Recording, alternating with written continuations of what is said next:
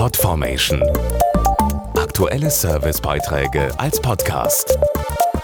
Regelmäßige Infos und Tipps aus den Bereichen Gesundheit und Ernährung.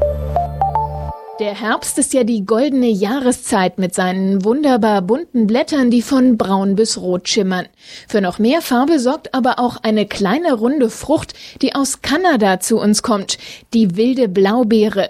Sie kann helfen, den Sommer ein klein wenig zu verlängern und eignet sich gleichzeitig als leckere Zutat für typische Gerichte der Herbstküche. Sie tragen ihren Namen absolut zurecht, wilde Blaubeeren. So lassen sie sich nicht etwa wie andere Früchte anpflanzen, sondern wachsen nur dort, wo es ihnen gefällt. Und das scheint vor allem im schönen Kanada der Fall zu sein, einem der größten Herkunftsgebiete weltweit. Dazu die Ernährungswissenschaftlerin Stephanie Kissing. Die kanadischen Farmer verarbeiten die wilden Blaubeeren sofort nach dem Pflücken weiter. Jede Frucht wird dabei sehr schonend einzeln schockgefroren. So bleiben Geschmack und Inhaltsstoffe erhalten.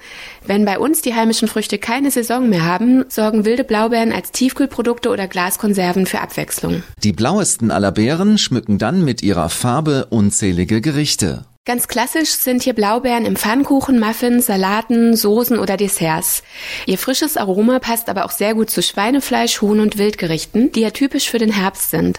Ein Beispiel, Rehmedaillons mit gedunsteten Apfelscheiben und wilden Blaubeeren oder Wildentenbrustfilet, Spinat und Ziegenfrischkäse mit einem Dressing aus Blaubeeren. Weil es aber nun mal im Herbst kühler ist, darf natürlich auch etwas Heißes nicht fehlen. Mein Tipp sind hier goldbraun gebackene Mini-Pfannkuchen mit einem fruchtig süßen Blaubeer-Apfelkompott.